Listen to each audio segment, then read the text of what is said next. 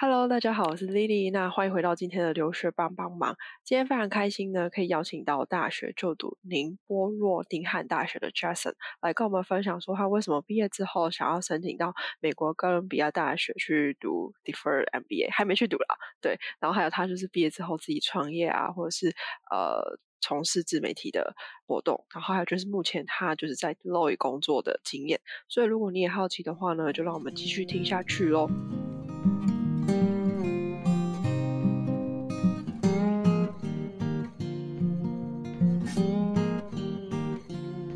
那首先的话呢，请 Jason 先跟我们的听众打个招呼。呃，Hello，留学帮帮网的听众，大家好，我是 Jason。好，非常开心 Jason 可以来跟我们分享他的经验。那我们开始现在聊聊，就是你出国前的经历。那其实你应应该说算是高中毕业之后就没有在台湾嘛？那你那时候为什么不想要在台湾读大学，选择到宁波去读大学？呃，其实我高中三年的时候都没有特别说想要出国留学啊，是考完学测，然后录取上正大之后，又因缘机会，就是有成功高中的学长跟我分享说这所中外合办的大学，然后他也跟我介绍其他大陆本地的大学，所以我才开始陆陆续续探索其他，不管是留学啊，或者去大陆读书的可能性。对，OK，了解。哎，那所以你是？算是高三，然后确高三上确定上了正大之后，然后下学期才开始去着手准备这些呃海外的申请。对对对，包括考雅思等等。所以我那时候其实是在评估像学学费啊或者什么教学质量之后，我才决定选择可能 CP 值比较高的宁诺，毕竟它比英国本地的学校还便宜好几倍这样。嗯哼哼，了解。那你那时候就是考虑了不同的国家之后，然后你最后，哎，比方说中国的大学，最后为什么会选择宁波诺丁汉大学？然后它又是一个怎么样的？你刚才说它是中英的两校合作的学校吗？还是什么之类的？呃，这种宁诺这种大学其实算中外合办大学吧，基本上是，嗯哼，呃，英国大学在中国的分校，可以这样理解。所以那时候会选择它的原因，其实是。他学车比较便宜，然后包括他教学质量啊，包括老师啊，或是一些课纲这种东西，其实都是跟英国的大学的本地大学的这种资源或标准是一样，所以等于说 CP 值可能会比较高一点。呵呵呵，了解。然后那他这样子学费大概多少？可以分享一下吗？我那时候入学的时候，每一年是九万人民币，现在好像涨到十万，所以是四十几万台币一年。然后，因为我们台湾学生可能比较容易领到奖学金啊，所以我那时候其实每一年都领到半额或是四分之一的奖学金，所以其实省很多。对对对，嗯哼，相较直接到英国读书的话，真的是省蛮多的。对对，那你那时候就是说，那这间学校的话，你是说在申请的过程中，因为需要像台湾的学测成绩吗？还是你当初要写什么文件之类去做申请？呃，它跟申请英国大学其实都蛮像的，就是它有两种入学方式，一种是看你高中的平时成绩，然后另外一种就是看你的学测成绩，然后都都要写像 SOP 这种文书啊，然后也要考雅思。对对对。OK，了解。那你那时候是高中生，那你那时候雅思是怎么准备的？你是也在有限的时间内去准备雅思吗？还是这样？对对对，因为我我是考完学测后。可能二三月发现可能要申请这种呃国外学校的时候，才去考雅思，然后就去报补习班，就一两个月马上努力的把 成绩搞出来这样。OK，了解。好，然后再来的话就比较好奇，就是那时候因为你正大，你正大那时候上的也是商科的科系吗？还是什么的？呃，我正大是上像社会学系啊、地震学系这种。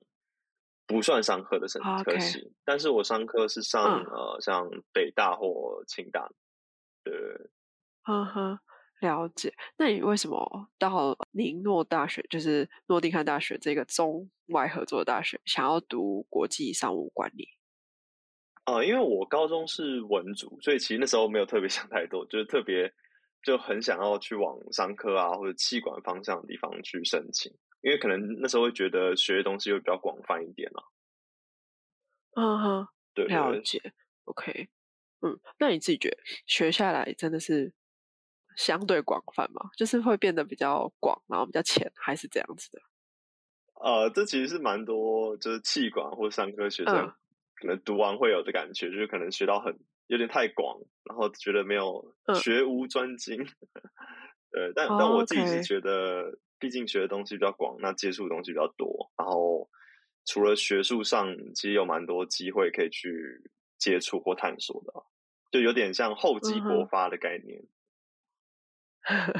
了解，对，就是先多接触一点这样子。可是那你在中国读大学，就是说你刚才有提到说中外合作的大学嘛？其实那都基本上比照英国办理。可是那如果是像是学制啊，或是学生跟老师，老师也是英国来的吗？还是这样子的？嗯，学制的话，因为中外合办大学基本上像啊老师啊，或是可能课纲啊、课件啊、PPT 这种。东西都是呃英国那边来的，所以大部分老师虽然有一半上下可能是中国人，但可能其他也是外国的老师这样。OK，了解。那可是你们上课就是全英上课，还是一半一半？呃，全英全英。那 OK OK 好哦。然后再是同学呢？同学之间是中国本地的学生多，还是外籍学生也蛮多的？嗯，中国本地学生占了七八成。然后他们因为可能是因为中外中外合办的大学原因，所以可能大部分中国学生他们的价值观可能会跟我们比较相近一点。然后我遇到的大陆人其实都蛮友善的。嗯哼。然后在我入学第一年，就是还没有 COVID 的时候，其实外国人也蛮多的，就来自可能英美啊，或是中东啊等等，呃，尤其印尼、东南亚的学生也蛮多的。所以那时候其实很有国际学校的氛围。嗯哼，了解。然后再的话，就是那你读大学期间为什么会想要创业？你有创一个叫做新博文化？对对对，那时候可能是因为在滑哔哩哔哩或爱奇艺的时候，有看到他们有搬运一些 YouTube 的影片过来，所以我就好奇说他们到底有没有经过创作者授权啊，或是他们有没有经济合约之类的？然后发现大部分都没有，可能都是不然是无偿搬运，然后是盗片这样。所以那时候我们就去啊联系一些国外 YouTuber 啊，跟他们开会啊，发送 proposal 去邀请他们，就是通过我们这种经济合约的方式去入驻这些平台啊，就等于说担任他们在大陆的经纪公司这样。OK OK，了解，就是他们一样的影片，然后只是说你们帮他们放在哔哩哔哩上面这样子。对对，我们帮他们在大陆的影音平台上 promote，然后可能接一些大陆的广告案子这样。OK，那你那时候为什么会想要开始这个事业？你那时候自己做吗？还是有跟朋友或是同学一起开始？呃，有跟朋友跟同学一起做，然后后面半年、一年左右，慢慢做越来越多的时候，就找一些学弟妹啊或者实习生一起做。因为那时候会想创业，我觉得很大一部分是因为我自己个性的原因，就是我自己有点要怎么说，有点。不喜欢太闲，就很想要很忙，就是不会想要单一着重在一个事情上，所以就是除了学业上的时候，可能有一个社团，然后觉得还有一些时间呢，就这个东西感觉蛮有兴趣的，那就去创业。对，OK。可是在中国创业，你们需要很多，比方说什么步骤啊，然后或者是需要申请什么公司之类的吗？呃，我觉得中国创业现在其实，因为我在台湾也有创业，所以我觉得相比起来，中国创业的流程可能会更方便。然后，尤其我们学校又有一个孵化园，孵化园，台湾孵化园是 incub incubator 嘛，就是创业的孵化器。对，那你就可以把像公司设在他们的地址上啊，然后他也会给你一个办公室去创业，这样。OK OK，了解。嗯，那相较台湾人，你自己觉得？嗯，像台湾如果要注册公司，要有那个资本额嘛，然后要实付。但是像大陆，他们有点像是你有点像虚缴的概念，就是你在注册公司，你不需要真的有这一笔钱去存进去，你就注册公司，你就等于说你跟他保证说，你可能未来五十年会把这个钱存进去就好了。所以有些制度上的东西，大陆那边可能会比较方便一点。OK，了解。好，然后说到既然中国跟台湾的比较，我自己也蛮好奇，说你自己读书跟生活上面，觉得两边的差别呢？我觉得读书上来讲，大部分的大陆学生还是会比较竞争，或是或是有狼性一点吧。就是他们感觉会很早就把很多事情规划好，甚至像很多人大一就开始准备申请研究所的东西，然后他们会把 什么大学四年要参加哪些竞赛啊，然后我们要去哪里实习啊，要去参加什么国际的专案项目这种东西，他们都会规划好。然后也有很多那种大陆补习班或者大陆的这种机构会提供像让你出国游学或出国实习的这种项目，所以他们真的是 很会规划自己啦。对，嗯哼，所以有多多少少促使我，就慢慢的把我推向跟他们 变得有点竞争的感觉。嗯，就是闲不下来这样子，要赶快做其他事情。可是如果生活上面的，因为你刚刚有提到，我觉得可能包含付钱的方面，自己觉得付钱是指生活费吗？像是没有，就是啊哦，生活费这个我们可以大家聊。就是说，在中国生活上面，就是好像不用现金就可以生活这种感觉。可在台湾，我觉得某种程度还是需要现金这样子，是吗？嗯嗯，对，就在中国。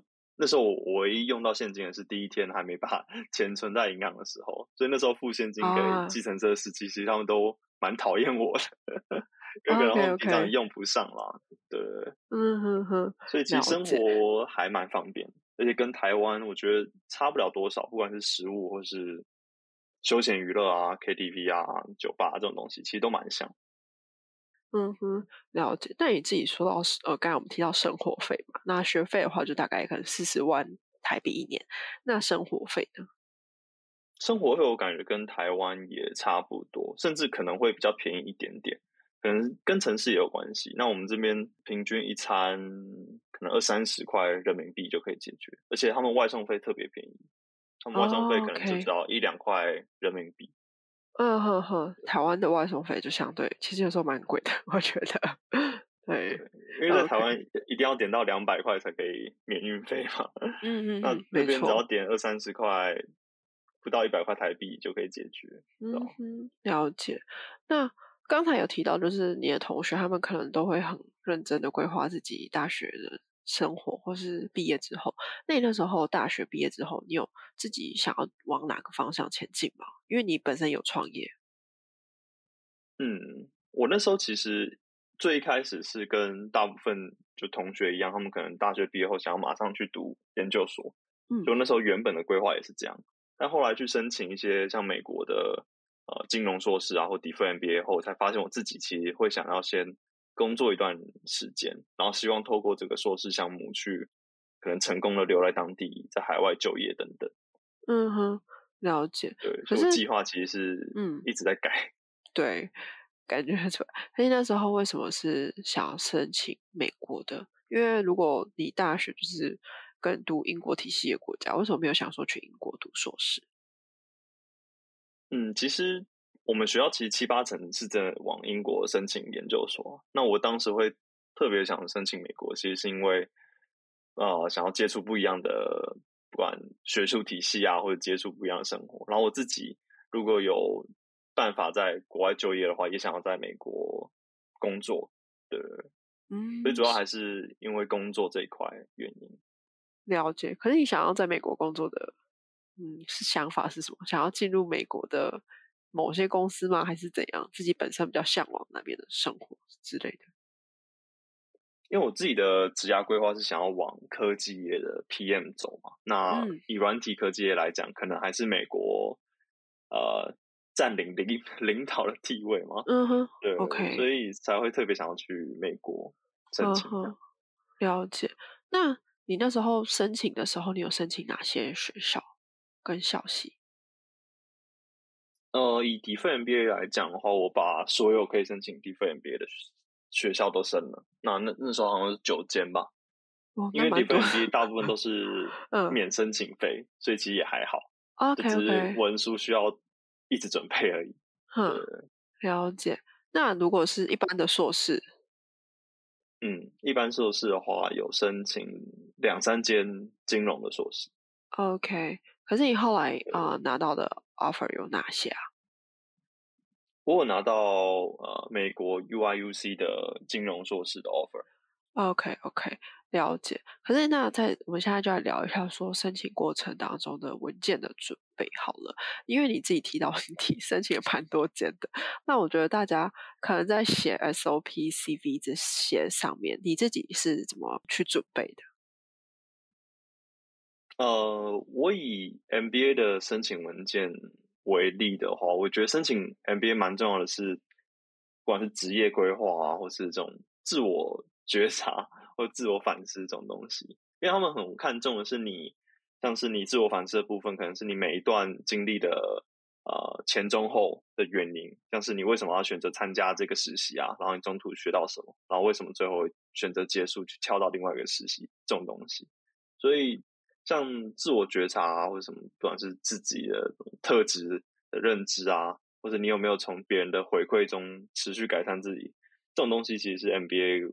最常看的东西，那你要想办法在 A C 里面写出来，让他们觉得你是一个比较符合的申请者啊。然后包括啊可能职业规划部分，M B A 也蛮注重，就是你的 career goal，呃，不管是是否可行啊，或者你已经有有没有相关的背景经历，然后你是不是真的需要这个 M B A 或者这个学校才能达到你的职业规划，这些都是他们蛮注重的。毕竟 M B A 学费蛮贵的。嗯哼，了解。那这些 defer MBA 他们会有一些要求吗？比方说，他们是要要求你工作几年之类的，还是说他们也没有什么要求？嗯，defer MBA 他们是开放给大学最后一年跟研究所最后一年的学生申请嘛，所以他们要求是，反正是要求你没有全职工作经验。那 OK，在这个前提下，他们会反而更看重你的，不管是实习啊。或是你在课外可能有创业啊，或者参加什么社团啊，或是你的学术能力这种东西，他们就必须从其他的呃申请的因素去决定要不要提前录取你。对，OK，了解。那你刚才有提到，就是要针对你的呃。背景，你的实习或是创业那边去啊，好好的写出 A C，然后帮忙学习到什么东西？那你可以举一个例子吗？比方说，以你自己有新波文化的创业，那你会在文章中怎么去包装，或者是怎么去撰写，才会让拿到这么多 offer 这样子？嗯，其实新波文化就占我整个 A C 的主题就蛮大的，就是包括它可能是有一点呃公益性质啊，不管是我们把一些。呃，海外的内容引到中国，然后甚至做一些 pro bono 的公益服务，去把一些呃教育的 content，嗯，给一些偏向小孩看。那这些都我都写在 A C 里面。然后，那这个新部文化跟我后续的不管是啊实习或职业规划连接，其实是我可能大二大三在创业的时候发现，我可能会想要在创业的另一端，就是 V C 嘛，V C 啊创投这边。了解他们是怎么可能评估一个创业公司，所以我大四就去一间 VC 公司去实习，然后之后我再去决定我下一步是什么什么。所以等于说，你每一个不管是实习啊或者经历，你都要有一个故事，或是有一个缘由去把它连接起来。OK，了解。嗯，我觉得就是找到自己的连接，这很重要。然后那再的话，就是说。那你觉得在准备上面最麻烦的是什么东西？就是申请上面。嗯，申请上面，我觉得大家遇到的问题，包括我，应该是时间吧。就是我觉得会觉得很赶，就是可能没有提前去准备。那因为尤其申请 MBA，他们也需要看 GMAT 跟 GRE，然后 MBA 比起其他的硕士项目。更看重你对学校了解啊，还有你跟校友的连接，你到底是不是了解这个学校？然后还有你到底就是这个学校到底会不会对你的职业规划有帮助？所以这些东西都需要花很多很多时间去完成。所以我那时候遇到最大挑战就是太临时决定去申请这个 program。OK，那嗯。你刚才有提到，就是说时间可能非常充足，然后也要考 GMAT 跟 GRE。那你是怎么去安排这些时间，或是怎么去准备 GMAT、GRE 的？嗯，我那时候是前一年的暑假就开始考雅思，然后雅思考完才考 GRE。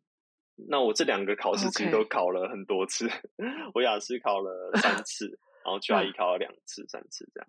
所以 我觉得那时候会压缩到很多可能去做学校研究啊，或者做呃文书撰写的时间啊。对，嗯哼，了解。OK，那你呃考这么多次的目的是为了一定要考到最高分了？呃，考到你理想的分数还是怎样？还是学校有一定的要求？呃，我那时候雅思考其实因为有小分没过，因为我那时候可能申有考虑申请，同时申请英国的研究所嘛。那结果后来发现，我申请美国的 MBA 或是美国的 Master，他们我就我申请的项目，他们没有要求雅思的小分啊。所以其实我雅思考了那么多次，其实是没有必要的。其实第一次成绩就够。对，OK，GRE 就是想要冲很高分嘛，因为 MBA 他们有那个 Class Profile 嘛，班级班级平均的 GRE，然后我就想要超过那个 GRE，去弥补我的可能低 GPA 的劣势，这样。嗯哼，可以分享说他们就是平均的 GRE 的分数大概是多少？然后你自己觉得考到几分会比较合适？这样。美国前十的 MBA 平均 GRE 差不多是三百二到三百二十五，然后，所以那时候其实第一次考三百一十多，快到三百二，然后第二次、第三次，最后才考到三百三以上。哦，OK。那我自己觉得，其实高于班级平均就有加分作用啊。那我是很认真、很认真，想要特别考到很高，因为我 GPA 可能，不管是我 GPA 或者毕业学校，可能比不起其他的 different MBA 申请者。所以我就想要靠 GRE 去帮我加分，这样。了解。可是你的，你说你一直说你的 GPA 可能没有那么高，可是你的 GPA 可以分享一下到底是多不高吗？还是什么之类的？呃，我 GPA 平均四年下来是三点五啊，就在四点零的 scale 里面。但是我有一年特别低。OK。对我，我大二的时候有很多科都是低分飞过，刚好压线，差点 fail。嗯哼。对，所以我就怕学校可能会觉得我。学术能力不好，或者我没有在认真读书，所以我才去考 GRE 这样。OK OK，了解。可是三点五对于美国来讲是比较不高的 GPA 吗？还是？呃，三点五对 MBA 的平均其实就差不多，大部分 NBA 平均就是三点五上下。但是因为 NBA 申请其实也蛮看你的，他们说叫大学出身，就是你大学的毕业学校是哪一间。如果你毕业于很有名的大学，那你申请 MBA 可能就比较容易一点。对，那因为我是可能是虽然是 QS 前一百，但是是英国体系的大学，对于他们来讲可能加分作用不高，所以就想要再去考 GRE。对，OK OK，了解。那再来是说，你拿到很多的 offer，可是后来选择哥伦比亚大学的这个 program 的原因是什么？虽然你还没读，可是你最后选定它的原因是？嗯，其实是因为我自己的职业规划，因为我想要说，研究所毕竟花了几百万去读，那如果真的可以在海外求职，甚至在美国找到工作，其实是最好的。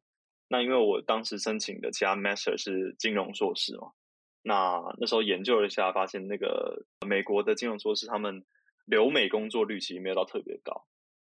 OK，对，所以跟 MBA 相比啊，那那时候想说，那我现在台湾累积一点。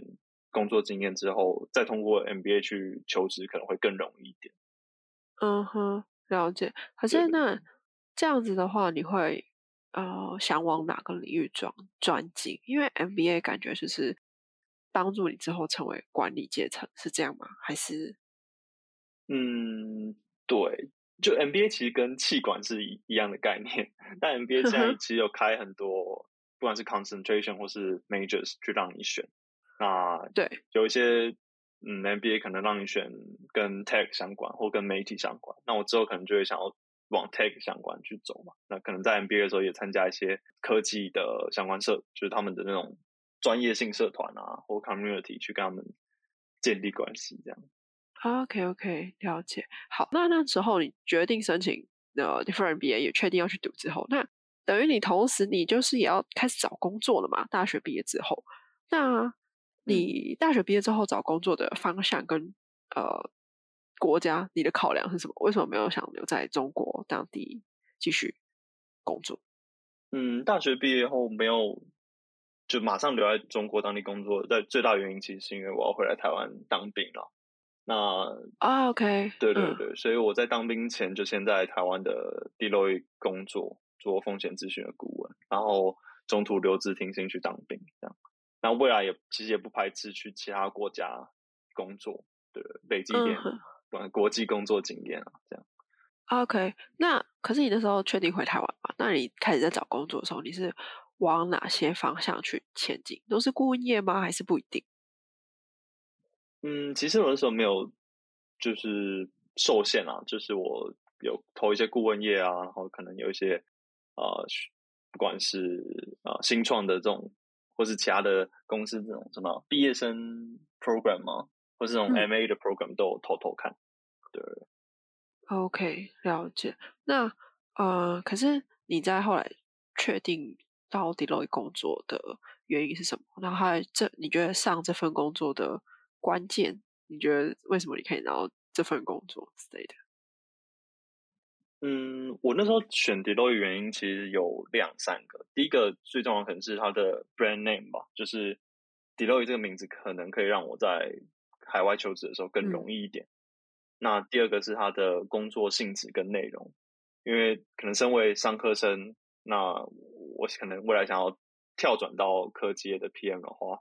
那通过 Deloitte 现在这个，我是做治安跟呃云端计算的顾问嘛。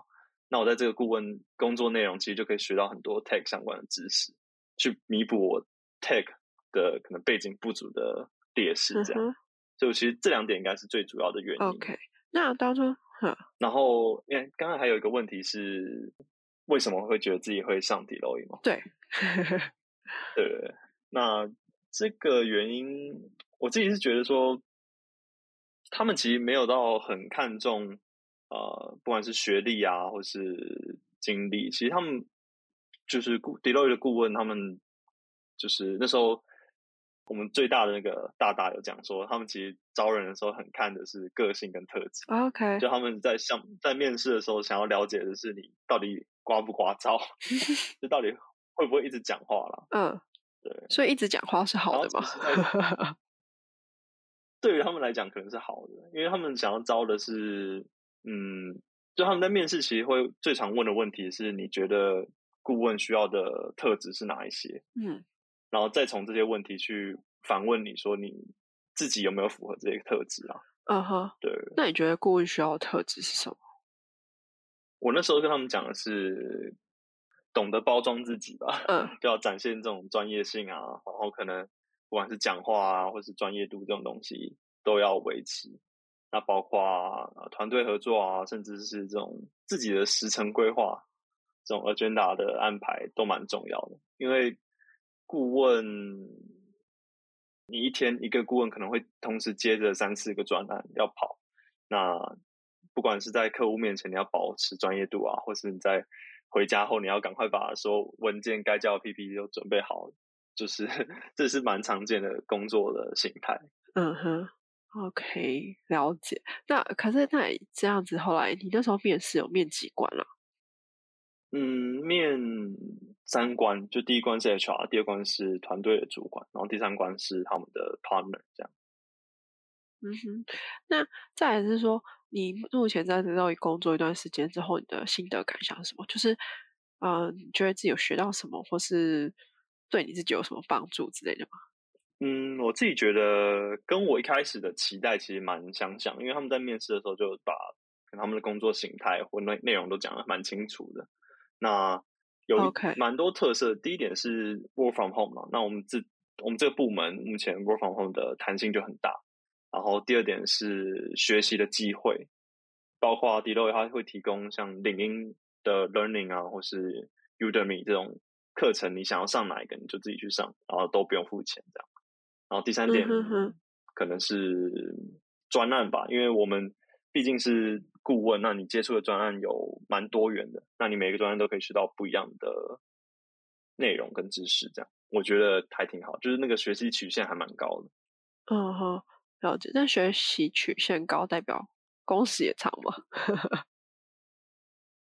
呃，呃 弹性，OK，公司 OK，就是呃，那你们会有淡旺季之分吗？就是平时工作这样。我就所知，审计他们的部门可能会有比较明显的淡旺季啊，但顾问我目前没有特别遇到说哪几个月特别旺，哪几个月特别闲。嗯哼，OK，好，然后再来是想问说，你我想绕回去，就是你的创业，你大学的创业，你后来为什么你有继续在做吗？还是回台湾之后你就没有做？呃，有，就我们有继续在做，因为其实我们的创业大部分就是那时候花费大部分成本是人力的时间成本啊，那而且我们大部分都是可以在线上解决的工作，包括不管是上传影片啊，或是规划一些广告案的接洽这种东西，所以我们后来到回来台湾之后，大家也都是继续等于说当做一个小副业在做吧。嗯，OK，了解。然后那再的话，因为你刚刚提到，就是不想让自己闲下来，所以你也有斜杠，就是很多东西，像是自媒体的部分。那一开始，因为因为自媒体就分享蛮多，包含美国的学校申请之类的东西。那会想要做这个的初衷跟感想是什么？呃，那时候其实我在申请 Defer MBA 的时候，就有下定决心说，如果申请上，一定要做自媒体。因为其实最大原因是中文圈子的 different MBA 的资讯比较少了，那大部分资讯都是英文，然后可能美国那边资讯比较多，然后包括可能 MBA 的相关资讯，我想要提供一些不一样的观点啊，或者最新的资讯，所以那时候才想要做自媒体去分享这一块内容。然后可能第二点就是因为暑假比较闲，所以那时候有有时间去做那个，对对对。嗯嗯，可是你的自媒体现在也是帮助蛮多人去啊申请他们学校的，那你觉得他们的给你的回馈是什么之类的？像是学生的回馈啊，或是呃你的 follower 的回馈这样？嗯，我最近有收，因为我有在辅导留学文书的撰写跟可能履历的见检或精修嘛。嗯哼，那其实他们最大的回馈是。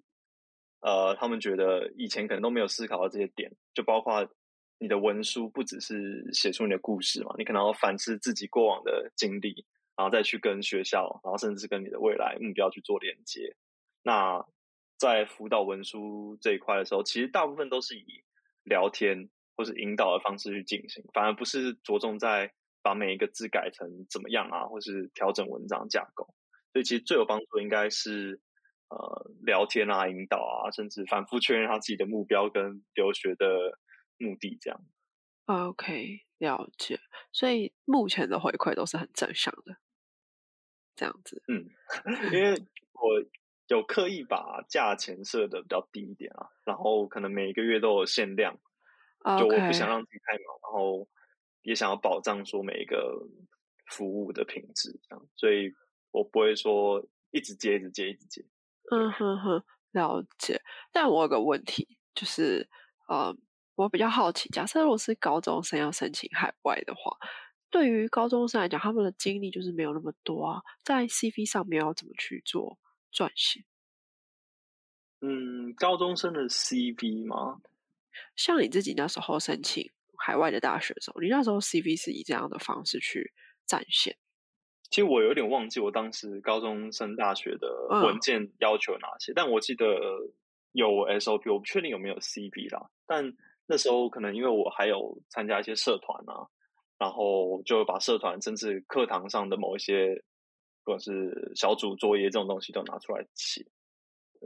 OK OK，了解，嗯哼。对，这其实我也有收到一些的问题，就是哎，高中生的的 CV 到底要怎么去丰富它？因为我发现有点困难，对于高中生来讲，这样子，对，OK，所以就蛮好奇的。这样好，然后那你自己有最印象深刻的就是你辅导过的 follower 或是你的呃顾客这样子吗？呃，印象深刻的有一个案件是，他是申请英国的艺术。相关的学校啊，然后那时候其实他是因为口耳相传，就是有人推荐他，所以他才来找我。那就帮他处理了 CV 跟 SOP。然后那时候其实他把这个 CV 跟 SOP 交给英国的学校或者他们的校代去或教授去看的时候，他们其实都在面试的时候去称赞说，可能 CV 或者 SOP 写特别好，甚至跟他说，艺术学校其实可以不用写到那么好，因为他们可能最看重还是作品集啊。对，其实其实就我觉得有点哭笑不得，可能就是准嗯准备的太多，对。OK，了解，所以还是要针对不同的消息去有不同的准备，这样子。但当然准备的多一点是好一点啊，但就至少可以帮他在不同环节都加到分。嗯哼，可是我自己也很常收到大家的问题是说，呃，你自己也申请了蛮多 MBA 的，那时候你说申请不同学校嘛，那他们可能会好奇说，那我的 SOP 需要每间学校都写不一样吗？可是我的背景就是一样的，那我要怎么去？撰写这种不一样的学校的 SOP。嗯，其实我自己会在呃 SOP 可能也会有倒数两段，可能有一段是 Y score 嘛，就是那一段的课，就是学校的课制化段落。那可能最后一段是结论。那我自己的方式会把那两段做课制化就好，因为前面的故事基本上上是一样。但是在课制化的时候，就会变得很重要，是你不仅要写出那个学校的。有提供哪些课程？因为这些东西都是公开资讯，大家都可以去随便找就找得到。那你可能要通过去跟不管是校友聊天啊，或是甚至去问那个学校的呃招生官等等，去了解到一些非公开的资讯，就有一些很啊，就有读过书才知道的人的那种学校的特色或文化。那这种东西你写出来，那这种招生官在看的时候，就会觉得你真的有在做功课。嗯哼，OK，了解。所以去找校友聊天也是一个很好的方式，就对了。对对对对。嗯哼，好。然后在最后一个问题，我想说，哎，可以给我们想要出国留学听众一些建议吗？尤其是想要到美国读书的人，在申请上面的建议是什么？嗯，如果是申请上的建议的话，第一点可能就是提早准备嘛。那你会有更多时间去反思说。你想要申请的这个项目到底会不会帮到你的未来规划？那你时间多的时候，你就可以做更多各种环节的准备，不管是考试啊，或者文书，或是刚才提到的可能学校研究啊，或者跟校友聊天，其实这种东西都蛮重要的，在申请环节中。对，所以建议就是早点开始准备。然后第二点就是，真的要从各种不同的资源、资讯来源去。去消化一下，然后再去内化成你的申请材料嘛。OK，了解。那如果一开始，呃，可能有些人平时不是那么擅长去找校友，你会觉得他们一开始跟校友聊天的时候要怎么切入比较好？嗯，我会蛮推荐大家用 LinkedIn 去找校友的原因，其实因为 LinkedIn 上的人都很热心。那你去私讯他们，你可能就在自我介绍的时候提到说你自己的可能背景是什么啊？那你想要申请的是他的可能毕业的学校啊？然后你未来呃就是想要申请留学的原因是什么？然后再说可能说呃问他能不能简单的跟他不管是 coffee chat 或是用文字去问他一些问题。那其实他们大部分可能三成到四成都会接受这种要求，尤其是如果是台湾人。